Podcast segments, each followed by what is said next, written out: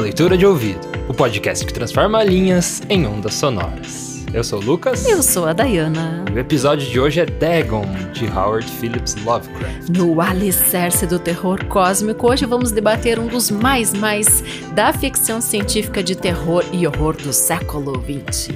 É, e depois vamos falar sobre ele, né, que tem uma vida muito polêmica, cheia de reviravoltas. Boa leitura. Dagon, de Howard Phillips Lovecraft. Eu estou escrevendo isto debaixo de uma considerável tensão mental, já que esta noite eu morrerei. Sem dinheiro, no fim do meu suprimento de drogas que mantém a vida suportável, eu não posso mais aguentar a tortura, deveria me jogar da janela do sótão na rua esquálida lá embaixo. Não pense que, pelo meu vício em morfina, eu sou um fraco ou um degenerado.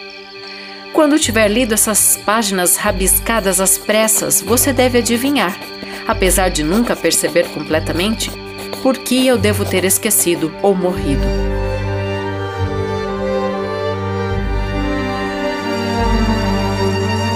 Foi em uma das mais abertas e menos frequentadas partes do Pacífico que o paquete no qual era comissário de bordo se tornou vítima do navio de guerra alemão.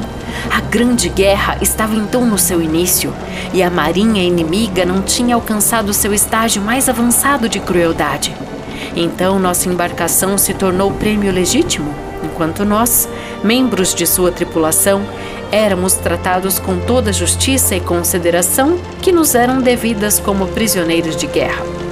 Tão liberal era a disciplina dos nossos captores que cinco dias após termos sido pegos, eu consegui escapar sozinho num pequeno bote com água e provisões para um bom período de tempo.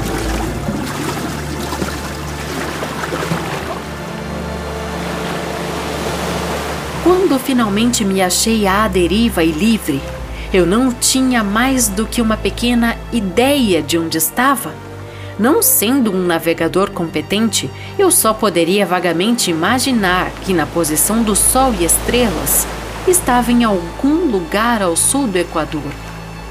De longitude não tinha ideia e nenhuma ilha ou linha costeira estava à vista. O clima manteve-se firme e por incontáveis dias eu derivava sem rumo debaixo do sol escaldante, esperando pela passagem de algum navio ou por ser lançado na praia de alguma terra habitável. Mas nem navio nem terra apareceram e eu comecei a me desesperar. A mudança aconteceu enquanto eu dormia. Seus detalhes eu nunca irei saber, pois meu sono, embora perturbado e infestado de sonhos, era contínuo quando finalmente acordei, foi para me descobrir tragado por um infernal lodo negro que se estendia sobre mim em monótonas ondulações até onde conseguia ver, num lugar que, a certa distância, meu barco estava enterrado. Embora se possa imaginar que minha primeira sensação tenha sido de espanto dada a prodigiosa e inesperada mudança de cenário, eu estava, na verdade, mais horrorizado que espantado, pois havia no ar e no solo podre algo de sinistro que me arrepiava até o íntimo. A região estava pútrida, com carcaças de peixes podres e outras coisas menos descritíveis que eu vi saindo da lama repugnante da planície interminável. O sol ardia num céu que me pareceu quase negro na sua crueldade sem nuvens, como se refletisse o pântano escuro que tinha abaixo de meus pés. Enquanto rastejava em direção ao bote encalhado, percebi que só uma teoria poderia explicar minha posição. Após uma erupção vulcânica sem precedentes, uma porção do fundo do oceano tinha sido trazida à superfície expondo regiões que por inumeráveis milhões de anos tinham ficado escondidas debaixo das imensuráveis profundezas aquáticas. Tão grande era a extensão da nova terra que se elevara abaixo de mim que eu não conseguiria ouvir nem o menor dos barulhos do oceano, mesmo esforçando os ouvidos o máximo que pude. Por várias horas eu estive sentado, pensando ou cismando sobre o barco que estava caído de lado e projetava uma pequena sombra à medida que o sol se movia pelos céus. Na medida em que o dia avançava, o terreno ficava menos pegajoso e parecia secar o suficiente para que se pudesse caminhar em pouco tempo. Aquela noite eu pouco dormi e no dia seguinte eu fiz uma trouxa contendo comida e água, preparatórios para uma caminhada sobre a terra em busca do mar perdido e da possibilidade de resgate. Na terceira manhã, eu encontrei o solo seco o suficiente para que pudesse andar por cima dele com facilidade. O odor dos peixes era enlouquecedor, mas eu estava muito preocupado com coisas mais graves para me importar com um tão pequeno mal. E parti audaciosamente para um objetivo desconhecido. O dia todo caminhei com dificuldade no rumo oeste, guiado por um distante montículo de terra que se erguia mais alto que as outras elevações no deserto acidentado. Acampei naquela noite e no dia seguinte continuei a caminhada rumo ao montículo de terra, apesar de o objeto não estar tão mais perto do que quando o avistei pela primeira vez. Na quarta noite, montei acampamento na base do monte, que se mostrou muito mais alto do que parecia à distância. Eu não sei por que meus sonhos foram tão selvagens naquela noite, mas antes da fantástica e acentuada curva da lua subir sobre a planície leste, eu tinha acordado suando frio, determinado a não mais dormir. As visões que tinha encarado eram demais para que eu as suportasse novamente, e no brilho do luar eu percebi o quão pouco inteligente eu tinha sido em viajar de dia. Sem o ardor do sol escaldante, minha jornada teria custado menos energia. Agora, enfim, eu me sentia perfeitamente capaz de realizar a escalada que havia me intimidado no pôr do sol. Pegando minha trouxa, eu me encaminhei para a crista da elevação. Eu tenho dito que a inquebrável monotonia da planície acidentada era fonte de um impreciso horror para mim, mas eu acho que meu horror foi maior quando alcancei o cume do monte. E para o outro lado, para um imenso vale ou cânion, cujos recessos negros a lua ainda não tinha se erguido o suficiente para iluminar. Eu me senti no topo do mundo, olhando por sobre a borda do insondável caos da eterna noite. Pelo meu terror corriam curiosas reminiscências do paraíso perdido e da tenebrosa ascensão de Satã pelos informes reinos das trevas. Enquanto a lua escalava mais alto o céu, comecei a ver que os declives do vale não eram tão perpendiculares como eu tinha imaginado Bordas e afloramentos de rochas forneciam apoios para uma descida, além de que, cerca de 30 metros abaixo, o declive se tornava bastante gradual. Impelido por um impulso que não posso definitivamente analisar, eu fui descendo com dificuldade pelas rochas, até parar numa encosta menos íngreme abaixo, de onde fitei as profundezas estígias onde nenhuma luz jamais havia penetrado. De súbito, minha atenção foi capturada por um grande e singular objeto na encosta oposta que se erguia abruptamente, cerca de 90 metros acima de mim. Um objeto que brilhava esbranquiçado sob os raios da lua ascendente. Deve ser somente um pedaço gigante de pedra, logo pensei. Mas eu estava consciente de uma distinta impressão de que seu contorno e posição não eram de todo obra da natureza. Um exame mais de perto me encheu de sensações que não sou capaz de expressar. Apesar da sua enorme magnitude e sua localização num abismo que tinha sido escancarado do fundo do mar desde que o mundo era jovem, eu percebi que, sem dúvidas, o estranho objeto era um bem moldado monolito cujo vulto maciço havia conhecido o artesanato e talvez a adoração e criaturas vivas e pensantes. Atordoado e assustado, mas não sem uma certa sensação de deleite de um cientista ou arqueólogo, examinei meus arredores mais detidamente. A lua, agora perto do zênite, brilhava estranha e vividamente por cima dos penhascos que ladeavam o abismo, e revelava o fato de que um extenso curso d'água flutuava em seu fundo, até se perder de vista em ambas as direções, e quase lambia meus pés enquanto estava ali parado na encosta. Do outro lado do vale, as ondulações da água banhavam a base do ciclópico monolito, em cuja base eu pude distinguir inscrições e entalhes toscos. A escrita era um sistema de hieróglifos desconhecido para mim e diferente de tudo que eu já tinha visto em livros, consistindo em sua boa parte em símbolos aquáticos, convencionados como peixes, enguias, polvos, crustáceos, moluscos, baleias e coisas desse tipo. Foram os detalhes decorativos, no entanto, que mais me deixaram extasiado.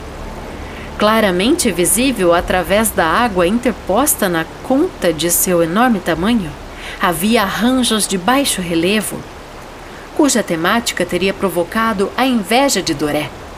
Eu imagino que essas coisas deveriam supostamente ilustrar homens, pelo menos em certo tipo de homem, embora as criaturas fossem mostradas divertindo-se como peixes nas águas de alguma gruta marinha, ou venerando algum santuário monolítico que parecia estar também debaixo d'água. De suas faces e formas eu não ouso falar em detalhes, pois a mera lembrança me deixa aturdido.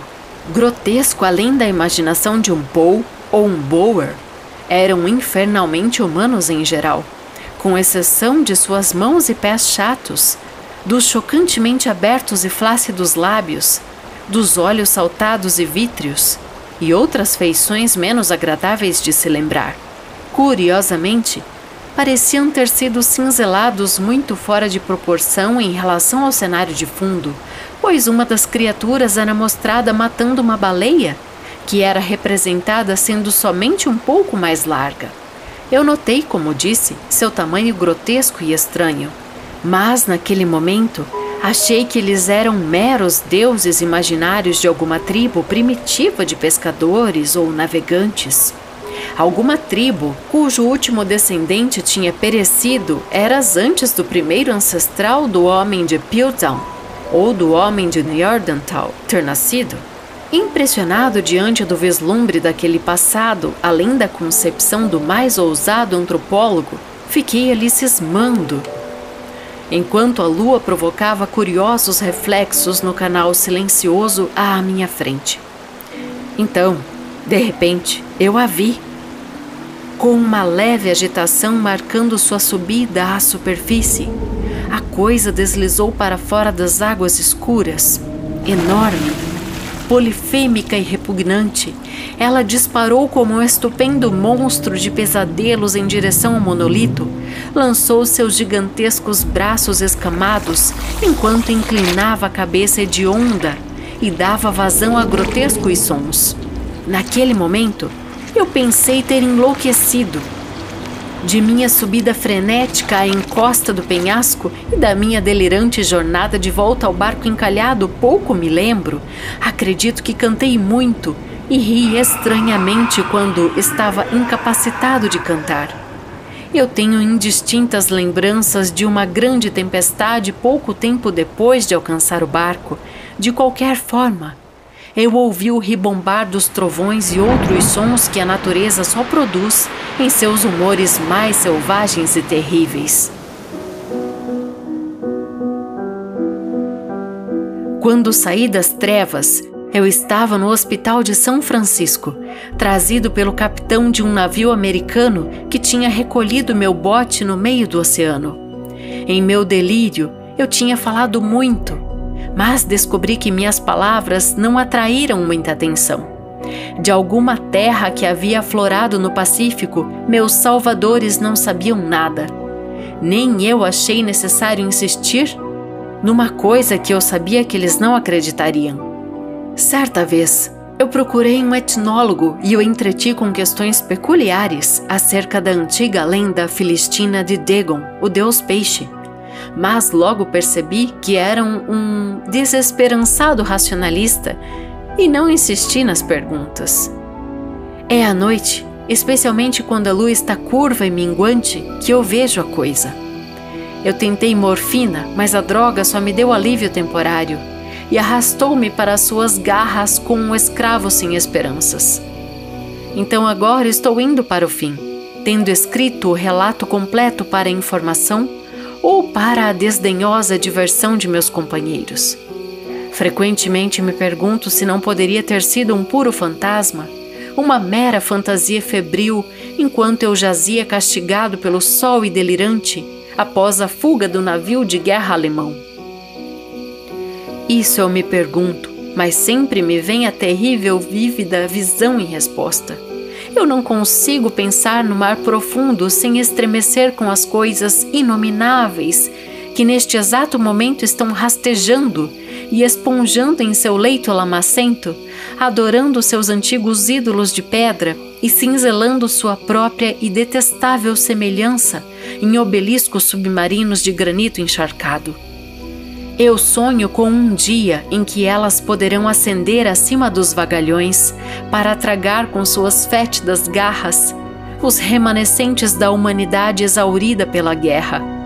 O dia em que a terra poderia afundar e o leito escuro do oceano erguer-se em meio a um pandemônio universal. O fim está próximo. Ouço um barulho na porta como se um imenso corpo viscoso a estivesse forçando. Ela não me encontrará. Deus, aquela mão, a janela, a janela!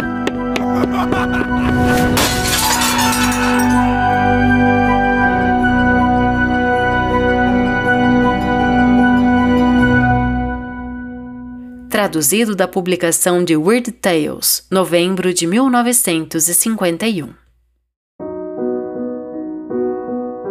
E esse foi Dagon, de Howard Phillips Lovecraft. Uou! É, o, aí, aí, leitor de ouvido, que entra a nossa interpretação, né? A, na verdade, ali no final é minha, porque é, entrou pela janela e daí você pode entender que é um dos tentáculos que entraram pela janela. Entrou pela porta os tentáculos. É, primeiro tava na porta, né? Uhum. Daí depois ele na janela, na janela. Daí, para mim, deu a entender que ele se jogou da janela, né? Tipo, porque antes, na. Opa, desculpa, bati aqui. Antes na história ele tinha contemplado até o suicídio, né? Uhum. E, e nesse final, ele, quando ele fala janela, janela, na minha visão de leitor, foi quando ele correu pra janela e se suicidou.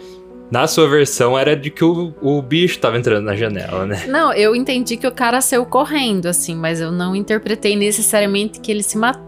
Mas é. a gente pode sim entender que ele tem vários momentos de demência, o conto todo, né? É, muita ele, loucura. Muita. Muito devaneio, né? uhum. né? Muito devaneio. Então, tudo é possível. Sim, e muito parecido com. Parecido nesse sentido de, de tá perdido, né, sozinho com a Cidade Sem Nome, que a gente já trouxe aqui no podcast, né, que é um dos contos dele. E na verdade, muitos dos contos dele, ele traz isso de estar tá sozinho e contemplando né, essas loucuras da mente. Eu tô muito animada porque, apesar da gente já ter feito dois contos do Lovecraft, é a primeira vez que a gente vai debater Lolo aqui, ah, né? Sim, é verdade. Então, além de A Cidade Sem Nome, que você falou, né, a gente também trouxe A Árvore. A Árvore. Gosto que é muito bem assustador também, né? Bem legal. Muito legal a Árvore. Então, você pode voltar e ouvir se você gosta de Lovecraft ou se você não é muito fã, né, nunca ouviu muito Lovecraft, vai nunca ouviu, nunca leu, né, muito Lovecraft, volta ali que você vai gostar dessas histórias. Eu acho super bacana, assim, a gente trazer, inserir esse debate, porque hoje é, a obra dele tá em música, cinema, é, tá em todo lugar, né? É, difundiu bastante, né? Tudo que a gente vê parece que tem. Série. Tudo que a gente vê no sentido de ficção científica, muito, né? Parece que sempre tem o, o pouco de Lovecraft, né? E o, Edgar Allan Poe, acho que ele vai um pouco mais além do, da ficção científica, né? Ele, ele leva, leva essa, a influência dele para outros gêneros também, né? Mas o Lovecraft eu vejo que muito ficção científica. Isso que a gente vê o J.J. Abrams fazendo no cinema, por exemplo, é muito é, com essa influência, né? Enfim, Stranger Things, né? Diversas Uhum. séries, assim, tem muita influência dele. Então a gente vê em todo lugar mesmo. A Né? própria série Lovecraft, né? Que saiu ano Lovecraft passado. Country, É. é, que é, é, tem essa, essa versão de como, como se os monstros também fossem ali é, essas, esses, essas pessoas racistas, né? Então tem essa todo esse conflito racial também junto Uhum. é, nessa série da HBO. E a gente também já vai chegar nos conflitos raciais da própria vida do Lovecraft, né? Você já quer partir pro, pra, pro Lovecraft? Não, assim? vamos falar um Que- pouquinho mais do conto, Aham. que assim, é interessante falar desse contexto desse conto também, né, que ele surgiu, então a gente não pode deixar de falar disso. Tem que pensar que esse conto saiu em 1917 e o que estávamos vivendo no mundo nesta era, Lucas?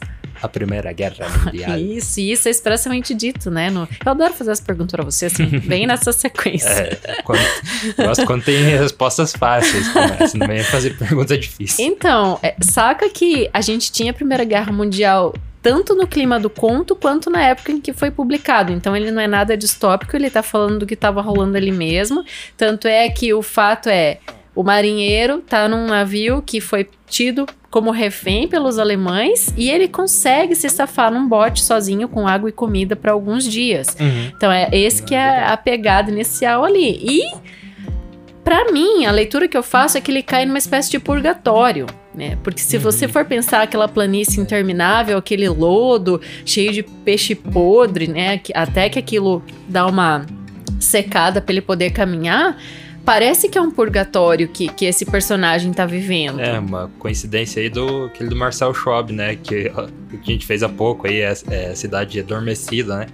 Que também tem um pouco disso, né? De chegar num, num lugar totalmente sem vida nenhuma, né? Uhum. E, e- Tudo e- morreu, e né? estranho, e é, ele, ele queria encontrar o oceano e não, não via em lugar nenhum, né? Via o barco dele no meio, assim, da ilha. Então isso é, é, é muito legal, né? Tipo, ele acordar e, e tá com o barco no... Atolado na lama. É, atolado né? ali na, naquela areia com lama, né? E, e, e o oceano tá muito longe, né? Uhum. Então, E ao mesmo interessante. tempo ele vê uma luz no Sobre- fim do túnel. sobrenatural, né? né? É sobrenatural. Ele vê, na verdade, não é uma luz no fim do túnel, ele vê um montículo muito distante, né?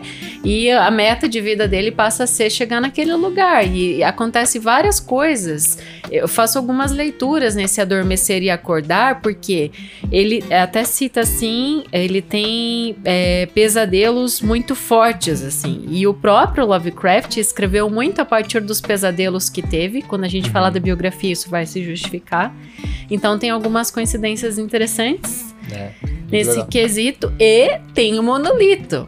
Isso, o monolito, então, aparece em diversas obras depois, né? Não sei se, é, é, se, se ali começou, de certa forma. Ah, vale dizer que essa obra que a gente ouviu hoje foi meio que o começo da história do Cthulhu, né? Da, de Call of Cthulhu, então veio, tudo veio depois disso, né? Uhum. Então muitos consideram, inclusive eu considero, assim, depois de ter conhecido as obras que vie- vieram depois, que essa foi, de certa forma, uma, um, um início, né, do, do Cthulhu, que hoje é, Uhum. é, né, todo mundo conhece. E muito parecido também com aquela do Bram Stoker, né, é, o Drácula de Bram Stoker. Não, como é que é o que a gente fez? Você tá tão em cima aqui que dá vontade Ah, de tem um livro aí dele. aqui. É, Fica bom aqui. Ah, como é que é o nome daquele do Bram Stoker que a gente fez? a- É o Hóspede de Drácula. Isso, o Hóspede de Drácula. Que também foi a obra que antecedeu, né? é, Drácula ali, do Bram Uhum. Stoker. E que e, né, foi tipo essa experimentação que deu muito certo e que depois virou romance. Então, eu achei muito interessante, porque hoje tudo que a gente tem que, que instaura, assim, esse horror psicológico, quase tudo tem monolito. É, então, a gente até assistiu o quarto episódio da série The Witcher, Witcher. né? Da segunda temporada. E tem muito monolito. Que tem é, bem a história do monolito que Forma forma um monstro. Então é, É. tipo, exatamente isso que a gente ouviu É a hoje. mesma né? coisa. Mesma coisa. Bem interessante. que- e ele fala também de um ciclope, né? E ele fala da arte ao mesmo tempo ali. E eu queria a tua leitura nesse, nesse ponto, Lucas. Você viu que antes dele ver a coisa propriamente dita, a criatura, ele vê é, cinzelar, é, até usa esse termo, né? Cinzelados uns homens estranhos com patas é, planas e olhos saltados, né? Você vê na descrição, imagina um homem-peixe mesmo. É, ah, inclusive tem um fato engraçado que o Lovecraft traz tanto esses monstros marinhos porque ele tinha um ódio por comida, é, por fruto do mar. Ah, é? então tem essa versão aí que fala que ele, que ele colocava esses monstros porque ele odiava frutos do mar. Mas Nossa. pode ter uma relação ali e dentro da cabeça. E ele nasceu numa né? ilha, não é? É, Rhode, Rhode Island. Island. é uma Rhode ilha. É. Pelo menos tem nome de ilha. É. e, e queria falar do... É, Esqueci o que ia falar. Não, ele tava falando dos monstros. Eu te pedi tua leitura dessa ah, sim, parte da arte. falou das, das artes, né? Isso a gente vê muito presente em, em vários contos dele, né? Da... Na Cidade Adormecida também, Isso, da né? Cidade Adormecida, tem no as esculturas. Call of Cthulhu. Tem toda essa idolatria que a gente vê, uhum. né? Que é é, essa, essa idolatria assim dos humanos ou de seres que, que ele coloca ali é, que cultuam né, esses seres. E é tudo muito muito antigo né? A gente vê que são de mitologias enfim uhum. religiões muito antigas que ele traz e que de certa forma dá uma tô falando muito de certa forma hoje, mas que, que de algum jeito faz é, tornar mais real né? Assim o, parece que ele está contando é, muitas vezes sobre algo algo real ali, como se fosse um documentário, né? Sabe até uma coisa que eu penso, é, a gente sabe, né, que os grandes gênios artistas, escultores, pintores, enfim, de toda a história aí da humanidade eram tinham muitos devaneios, né? Então, como esse marinheiro também estava em devaneios, quem sabe ele também tivesse essa linha artística ali sendo aflorada e ele estava imaginando tudo isso, sei lá, no outro é, universo. Muito, muito ali foi fruto da, parece ser fruto da, da loucura, né, da imaginação ou do sol sol escaldante. Até no final ele fala é. É, que ele não sabe se, é, se foi o sol ou se aconteceu de verdade. Então, né, é muito muita intertextualidade, porque você mesmo, leitor, estava se perguntando isso, daí Lovecraft vai lá e, vai lá e fala, né? Uhum. Ah, talvez era talvez era pura, puros de, puro devaneio, né, da cabeça. É. Tanto é que ele resolve subir o monte mesmo, né, fazer a escalada quando tá à noite, né, que ele acorda num pesadelo e fala, por que que eu fiz toda essa trajetória com o sol escaldante, né, a noite é muito melhor, que assim eu penso melhor e tudo mais. Uhum. Mas enfim, a produção literária do Lovecraft é extremamente influenciada pela mitologia e você já vai entender melhor porque a gente vai falar da biografia dele. Só quero fazer mais uma costura bem curiosa. Costure. Que além da mitologia, na própria literatura judaica, ou seja, na Bíblia cristã, tem algumas passagens que em português a gente encontra Dagon, né? Ah. E eu até anotei aqui, ó, quem gosta de, de ler a Bíblia, enfim, literatura, eu vou quem falar que os versículos, é, ó, em Samuel, capítulo 5, versículo de 2 a 7, em Crônicas, é, capítulo 10, versículo 10, e em Juízes, capítulo 16, versículo 23, tem passagens expressas de Deus peixe ou de Dagon, falando em português aqui na tradução. É, então a gente vê esse estudo dele, né, que traz esse realismo para a obra. Muito legal. Tem muita coisa sustentando, né? Então vamos falar dessa biografia? Vamos lá. Então. Filho único, né? Não teve irmãos.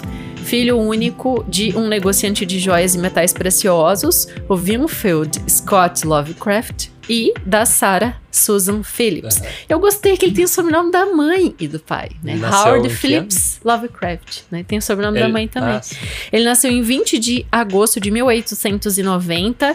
em Providence, Estados Unidos, ali nessa ilha que a gente falou, e morreu Rhode também. Island. No... É, e morreu no mesmo lugar. Nasceu e morreu e a vida toda ele ficou na América do Norte. Uhum. Ele nunca saiu da América ele tinha do Norte. Esse, essa relação de amor e ódio por, por Nova York também, como a gente viu com o James Joyce, né? Que ele tinha essa relação de amor e ódio por Dublin, Dublin, né? Na, na, Irlanda. Então a gente vê algo parecido aqui com, com Lovecraft. É interessante que geograficamente ele não saiu, leu, enfim, produziu tudo ali, mas ele criou esse universo paralelo da, da impressão, você não acha? Esse, é. esse horror cósmico, esse. É, ele, isso a gente vê, tem, tem até muitas histórias dele que, que colocam que tem essa, esse simbolismo pra, para os imigrantes, assim. Então, tipo, tinha muita, é, muita história dele que fala dessa, dessas pessoas que cultuavam é, esses seres, enfim, que acontecia. Tem até uma que se passa, uma história dele que se passa em Nova York, né? Que ele ele não fala expressamente, mas as, é, as pessoas colocam que é um certo simbolismo para os imigrantes, né? Uhum. Da, da época ali, que eram muito, muitos imigrantes, eram imigrantes japoneses ali, né? Na, uhum. Quando ele estava escrevendo, né? Então tem muita, muita dessa relação aí com a cidade. Muito bom. Enfim, a família dele é cometida bastante com crises nervosas, né? Que não é a tuberculose, aqui é a crise nervosa, e vamos falar dessa sequência. Primeiro, que ele se demonstrou é, culto muito cedo, com dois anos de vida. O bebê, Howard, já declamava poesias. com três, ele já sabia ler. E foi o ano, a idade em que ele perdeu o pai. O pai teve uma crise nervosa, é, foi internado. É, alguns que falam que ele, que o pai dele tinha, foi decorrente da sífilis que o pai sífilis. tinha. Então isso é difícil a gente saber, mas tem muita, muita gente que fala desse, desse viés aí, né? E que levou ele a certa loucura. Então, daí a partir dali ele foi criado apenas pela mãe, algumas duas tias e o avô. Sorte que esse avô era rico, tinha uma grande biblioteca e introduziu então o pequeno Howard nas leituras, né? No universo literário. Versões infantis de Ilíada e Odisseia de Homero, então ali a gente já mitologia, tem essa inserção né? na mitologia, né? Bem presente. As Mil e Uma Noites, né? Esse universo da fantasia, então, também já na cabeça é, já, desse menino. Agora, então, a gente vê essas duas influências, né? Da, dessas histórias que têm mitologia, mas que são muito épicas de aventuras, né? São, de certa forma, aventuras de horror, assim. Então, é. a gente vê as duas coisas casando bem. Verdade, porque o avô dele também passou clássicos da literatura de horror para ele ler. Né? Então, ali estava formando, de fato, esse grande escritor que ele é tão ovacionado pelos fãs, né? Tem uma característica muito presente e mas isso não foi tão fácil de ser construído. Você, não sei se nas suas pesquisas você chegou a encontrar, ele tinha uma doença, poiquilotermia. Não, Sabe o que é isso? Sei. É, quando a pessoa é tocada, a pele se resfria. Não soa como algo bom. Uhum. Então, assim, se ele fosse tocado, a pele dele se resfriava. Então, ele, ele, se sentia mal. Tipo por um isso, ele, ele não frequentava muito a escola. Ele tentava faltar o máximo possível. Mas, ao mesmo tempo, era muito autodidata nessas pesquisas, leituras todas que ele fez. Tanto é, pesquisas na área de ciências. Ali, a partir dos oito anos, ele descobriu muito química, astronomia, fazia jornais para distribuir entre os amigos com os achados, os artigos científicos dele. Então, isso tudo foi muito forte e a gente também vê, que nem nessa presença do monolito, né? Toda uma base da própria astronomia. Com certeza ele tinha um conhecimento bem profundo nesses quesitos todos, né? É verdade, também que ele estudou muito ciência, né? Então aí vem a, é, esse viés científico também para a obra, né? Que daí uhum. se tornou a conhecida ficção científica. E ele também tem crise nervosa ali quase no fim da escola, então ele meio que atrasa assim a ida pro, pro ensino médio, digamos assim, tem meio que fica recluso, vive que nem um eremita de 1908 a 1913. Ali nessa época ele já tinha perdido o avô, o avô dele morreu quando ele tinha 14 anos. Ele e a mãe caíram numa dificuldade financeira bem grande, tiveram que sair dessa casa confortável que, que era o bem do avô para um casebrezinho, né? Então ali ele até pensou em se matar, andando de bicicleta, olhando para o rio. Uhum. Mas aí, com toda essa questão da, da, dos estudos mesmo, foi o que fez com que ele. Não, vou, vou, vou seguir adiante ali. É, então a gente, a gente vê é, é, que a. Como você gosta. Como todo mundo que faz, né? é, segue, segue, certos caminhos, ah, o caminho da música, o caminho da arte, o caminho da literatura, a gente vê que essas pessoas foram salvas, né? É. Então é, você viu que ele estava contemplando assim essa vida, é, com essa vida sombria e uhum. contemplando afastado do é, convívio social, contemplando suicídio. E você vê que é a literatura que salvou ele, né? Que deu essa, ah, eu vou continuar por causa disso. E foi a raiva também, porque ele ficou muito enraivecido é, você não acha, com um conto. Você não acha foto do Lovecraft sorrindo. Não, então, essa é uma história bem legal, eu quero que você fale o que você sabe sobre isso, mas é esse conto que ele leu, essa historinha aí, é, muito mal escrita, né, em, em Pulp Magazine, e ele resolve então escrever uma carta para o editor, mas não é uma simples carta, ele faz versos ali muito bem feitos, redondilhas e tal, e essa carta, é, combatendo esse texto tão água com açúcar, é publicada, e ali abre-se toda uma polêmica, os editores começam a debater, então fala é, um pouco sobre o, isso. Então, as, as vale falar aqui do que ele, ele ficou muito famoso por, por estar nas Pulp Magazines, né? Uhum. Ele era muito, muito é, um, um, meio de entretenimento muito grande naquela época, né? Eram as revistas pulp. Então, vamos, vamos explicar aqui o que é a revista pulp, né? Ele é, é o que, que vem do nome, né? Pulp Magazine. Vem da porque era feito com papel muito muito barato, que era o, uhum. a polpa da, da madeira. Uhum. Então veio daí o nome Pulp Magazines, que era daquele tipo aquele papel de jornal assim, uhum. esfarelento, aquele papel de revista antiga, assim, bem velhinho, né?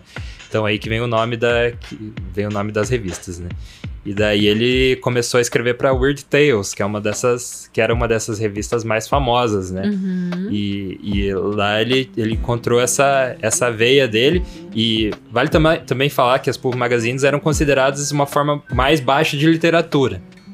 Correspondente no Brasil, talvez, ao folhetim, né? Em termos de qualidade. É, é de qualidade sim, mas também de, de qualidade não só do produto, né? Mas da, da escrita também. Era considerado, assim, uma, uma literatura de, de baixa qualidade, Até apesar de ele ter, veio mudar é, isso. apesar de vários escritores renomados terem escri escrito para as pulp magazines, porque chegou uma hora, né, que era inevitável para uhum. ganhar dinheiro, você tinha que escrever para elas. Uhum. Então, é, o Lovecraft foi um desses grandes escritores que escreveu para Weird Tales, né? Tanto é que eu encontrei que a, quando ele morreu, a obra dele estava toda dispersa nessas revistinhas, tinha, não tinha assim um livro para chamar dele, assim, essas é, edições vieram depois depois com esses amigos escritores que ele se correspondeu ao longo da vida, que reuniu a obra dele em livros e ali começou é, a sair. Ah, é, então o Lovecraft não teve nenhum livro assim, é, capa dura, assim, um livro em alta qualidade publicado. Uhum. Foi depois da morte dele que parece que esses dois amigos que juntaram uhum. e fizeram essa, essa obra maior, né? Que, que segundo eles é, era merecido ter uma obra maior. Né? Uhum. E eu fiz as contas aqui, ele morreu com 47, foi em 15 de. Ele não tinha ainda completado né? Foi em 15 de ah, março de 1937. Então, 47 anos, né, de vida. Morreu de câncer de intestino? O câncer é, de estômago? Foi isso, de intestino. Acho é, que foi de foi intestino. Câncer de, de uhum. intestino. Mas antes disso, ele se casou, depois se divorciou. E é bem curiosa a história do casamento, você sabe? Não. Então, assim, a mãe dele tinha recém-morrido, daí tem uma inauguração lá em Boston. Ele vai mesmo todo arrasado e ele conhece a Sonia Green, que é uma designer de chapéus. E ela tinha uma loja na Quinta Avenida de Nova York. E era uma loja muito badalada. Só que passa um certo tempo, né, ele vai morar com ela no apartamento dela em Nova York. Passa um certo tempo, a, a loja fale. E a mulher também tem uma crise nervosa, vai parar no sanatório. E ele meio que mora sozinho nessa época, inclusive se muda para um apartamento de solteiro. Quando a mulher sai em 1925 do, do sanatório, a família pressiona para ele se divorciar porque ela era judia e era sete anos mais velha que ele. E ele acaba se divorciando em 29, né? E a partir dali, então, ele vai viver a sua última década de vida, é que é, foi uma, onde ele mais produziu. Ele volta para a cidade natal.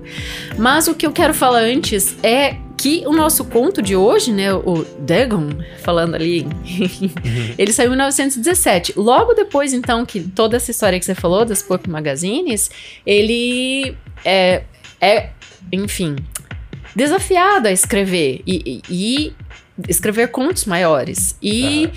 Dagon e A Tumba, se não me engano, acho que esse é o nome. Isso, foi os primeiros. Foram né? os dois primeiros considerados, assim, na idade adulta do Lovecraft. Então, eles abriram alas para tudo que veio depois. É, né? tudo que a gente conhece, assim, de Lovecraft veio depois desses dois contos. Né? O próprio mito de Cthulhu, então, saiu em 1926. Então, é ah, é quase 10 anos depois no, desse conto aqui. Na reta final, né? Que ele teve uns últimos 10 anos de vida muito prolíficos, assim. Ele uhum. escreveu é, grandes obras nos seus últimos anos de vida. Isso é, aí. tem algumas uh, curiosidades aqui. De, Manda aí.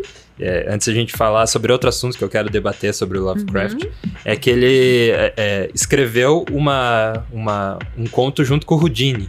Então, uhum. em, na, uh, o editor da Weird Tales deu 100 dólares para ele escrever, é, coescrever uma, uma história com o Houdini sobre. Porque o Houdini. Situa, quem que é esse Houdini? O mágico, Houdini. O grande mágico. Eu tinha que saber isso, é, gente. O... Para tudo, produção. O Houdini é o maior mágico de todos os tempos. Né? Oh, oh. E daí eles escreveram que o Houdini ele tinha essa é, é, dizia que ele ficou preso dentro da pirâmide e tal. E hum. era uma história, né? Claro que não era verdade, mas era. Durante uma mágica? É, daí, ah. daí eles escreveram juntos ali. Uhum. É... Tinha monolito? Tinha a pirâmide, né? Tipo um monolitão. é, e daí também. Ele era muito amigo do, do Robert, Robert Howard, que é o uhum. criador do Conan, né? Conan o Bárbaro. Ah. Então eles faziam essa dobradinha na, na Weird Tales, ali os dois escreviam para Weird Tales. E o Lovecraft ficou muito mexido com o suicídio também do, uhum. do Robert Howard em 1936. Então eles... Um ano antes dele morrer. É, então ele quando ele, ele viu o suicídio desse amigo, ele também ficou é, muito abalado. Aí acontece uma coisa, né? Quando a pessoa emocionalmente se entrega pra tristeza e ela tem um câncer, é consumida. Eu acho que foi isso que aconteceu com ele. É, tava fraco ali, né? Mentalmente, uhum. fisicamente. É, agora vamos falar de uma, da faceta do Lovecraft, que a gente não pode deixar de falar que o Lovecraft tem muito é, muita, é, raci muito racismo dentro da obra dele, né? E dentro das correspondências que ele trocava com os amigos, enfim. Uhum. É, ele é um cara muito racista, isso não dá para negar. Uhum. E, enfim, a gente tem que. Isso inspira a série do Netflix, né? Que abordou isso muito bem. Isso, que abordou, fez essa, essa contra-resposta aí, né? Que é uma uhum. série sobre o racismo usando o Lovecraft, né? Sim. E daí a gente tem que, é, né, claro, saber separar a obra do a obra do autor, né? Então uhum. tem que uhum. fazer essa. Apesar de ter algumas obras que, que deixam entender esse simbolismo assim racista, mas né, a gente tem que levar em consideração tudo que foi, né? Por Como balança, que era o racismo dele? Então, explica. Então é. Lá em, em o, o, presidente Roosevelt, ele era muito. O Lovecraft apoiava muito ele. E uhum. ele era muito contra imigrantes japoneses, principalmente, por causa da guerra lá. E, mas também qualquer tipo de imigrante. Então, Lovecraft ele apoiava essa ideia, assim, ele tinha admiração por é, depois pelo Hitler e depois por é, Ku Klux Klan, enfim. Hum. Então ele é, é, tinha toda essa, essa admiração, assim, e, e essa é, crença de que a raça dele era superior, né? Uhum. Então, que enfim, ele tem umas correspondências, assim, bem fortes, que eu cheguei a ler, né? Uhum. É, que ele trocava com os amigos. Se você quiser, pode pesquisar mais, a gente não vai trazer aqui, porque são coisas bem é, pesadas que ele, é, que ele trocava, assim. Inclusive, ele tinha um, um gato, o primeiro gatinho dele era um gato preto que tinha. O nome do gato era um era o, a palavra com N, né? Que é a famosa dos, hum, dos Estados Unidos. Que não lá, pode que falar. não pode falar. Aqui uhum. no Brasil pode falar? Não pode? A gente fala preto aqui. É, a gente fala Agora. Preto. Mas é a palavra com N aí do, do uhum. da América que a gente conhece. Então, tem toda essa esse lado racista que daí é, muita gente deixou de é, deixou de adorar tanto a obra dele assim, ou uhum. enfim, né? Mas a gente tem que, tem que colocar na, na balança, porque muitos autores que a gente traz aqui no Leitura de Ouvido, né? Uhum. A gente vê que são frutos da época, claro que isso uhum. não justifica nada, mas eles são reflexo da época ali deles, uhum. né? Eu quero fazer uma, uma análise, um parágrafo bem rápido aqui sobre isso que você falou. Da dificuldade que a gente tem de é, se colocar fora do contexto que a gente está vivendo naquele momento. Então a gente tem que pensar que ele viveu toda a Primeira Guerra e viveu o começo ali da Segunda Guerra, praticamente, né? Uhum. E nesse momento a gente vivia um mundo muito frio e muito difícil, né? Um mundo onde as pessoas tinham que é, conquistar o seu espaço com uma dificuldade tremenda. E a força é, para se conseguir algo, muitas vezes era unir grupos, né? Então, é, e eu vejo que isso está acontecendo de novo. Então, jogo aqui essa leitura para o leitor de ouvido fazer a sua própria análise. Se o Lovecraft é considerado racista, também ele estava num, como você falou, fruto do seu tempo, ele não conseguia esse distanciamento também, em função de toda essa. Eu não tô defendendo, tá, gente? Mas, ó, situa comigo. Hoje que a gente tem várias bandeiras, é, mulheres, tem grupos feministas extremamente. É, é, qual que é a palavra? Radicais, uhum. né? Temos LGBT e toda a questão também. Todos, na verdade, uhum, todos, todos, os, grupos, grupos são radicais, né? Então, por, o que que acontece? Sabe que impressão que eu tenho às vezes? Vou jogar aqui, até isso ouvi de uma amiga que mora na Europa hoje, ontem. Ela falou que dá a impressão que a gente tem vários apartheids em várias áreas. Então as É. pessoas estão se unindo, unindo, unindo, unindo para ter força, mas ao mesmo tempo elas se dissociam do resto. É. Então isso é um movimento natural, é um fluxo natural da humanidade. Eu enxergo isso. Só que hoje que a gente está aqui, é difícil a gente sair desse século XXI e analisar isso e como poderia ser diferente. Então, ao mesmo tempo, na época dele, como que ele sairia desse universo de guerras e, e- de dificuldades e de pessoas é, separatistas mesmo para pensar diferente, sendo que a própria cabeça dele era toda louca e tinha essa dificuldade de família. Então, é, enfim, eu acho que tudo deve ser assim avaliado no contexto e pra gente mesmo hoje é difícil às vezes sair e olhar de cima, assim. É verdade. É, hoje é muito bem colocado isso dos, dos grupos, né? Que estão se unindo, mas os grupos não se unem entre si, né? É as pessoas de cada grupo que se separam cada vez mais dos outros grupos. Eu acho que só os nossos filhos ou os nossos netos que vão ver essa mudança, assim. Vai É, uns a 10, gente 20 já, anos. A gente já começa a ver, né, que a gera, é, nova geração é, pode falar da geração TikTok e o quanto eles são fúteis, né? E isso e aquilo, mas a gente vê que tem que preconceito eles têm muito menos do que a gente, né? Uhum. Já do que. E, e não- e não dá pra ir longe, a gente vê muita, muitas pessoas da nossa idade, assim, que tem Uhum. é, preconceito brabo ainda, né? É. Então, é, hoje em dia eu garanto que existem muitos, muitas pessoas é, carregando essa bandeira, assim como, infelizmente, né? Assim como existia Uhum. tanto tempo atrás lá com o Lovecraft. É né? verdade. O que mais tem de curiosidade aí? É isso. É isso. Maravilhoso. Ah, tem mais uma. O, o presidente é, Ro- Roosevelt, que eu comentei, eu vi uma matéria essa semana que foi retirada a estátua dele do Museu de, de Arte Nacional lá no, Ó, informação lá nos quentíssima. Estados Unidos. Então tem, tem isso aí. É, e essa foi a vida, então, a vida de Lovecraft, um pouco, né? Porque ele tem uma biografia bem extensa, Muita bem coisa. estudada, então tem muita coisa sobre ele. E escritor que ficou famoso, apesar de não ter.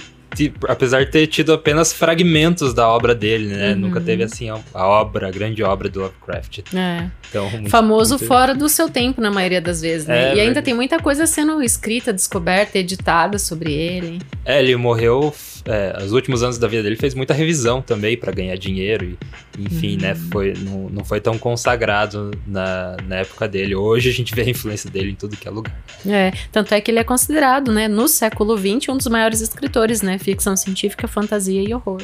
É isso aí. Vale muito você conhecer. Então, esse foi o terceiro conto dele que trouxemos aqui e. Vou lá, pode ler muito mais. É isso aí. Por falar em ler muito mais, essa semana eu li uma coisa de uma leitora de ouvido que eu gostei muito. Ela, ela deu um conceito novo, além do nosso slogan, que eu acho bem legal, né? Que é podcast que transforma linhas em ondas sonoras, que foi Ah. você que criou, eu acho super acertado. ela falou que com o nosso trabalho, ela lê de olhos fechados. Ó, vou- nossa, legal, vou começar a usar aí. Sim, achei super Vou- bonito. Vamos nos apropriar aí. Foi então, a Dani que falou, eu gostei Dani. bastante. Então, Uhum. Venham ler mais de olho fechado. Mas a não ser que Aham. você ter- Não, a não ser que você tá dirigindo e ouvindo podcast. Já abriu o olho. é, é, daí tem que ficar de olho bem Lavando a louça aberto. também vai ter que abrir o olho. né? Senão vai quebrar os pratos. Se estiver na cama, fecha o olho, só não dorme.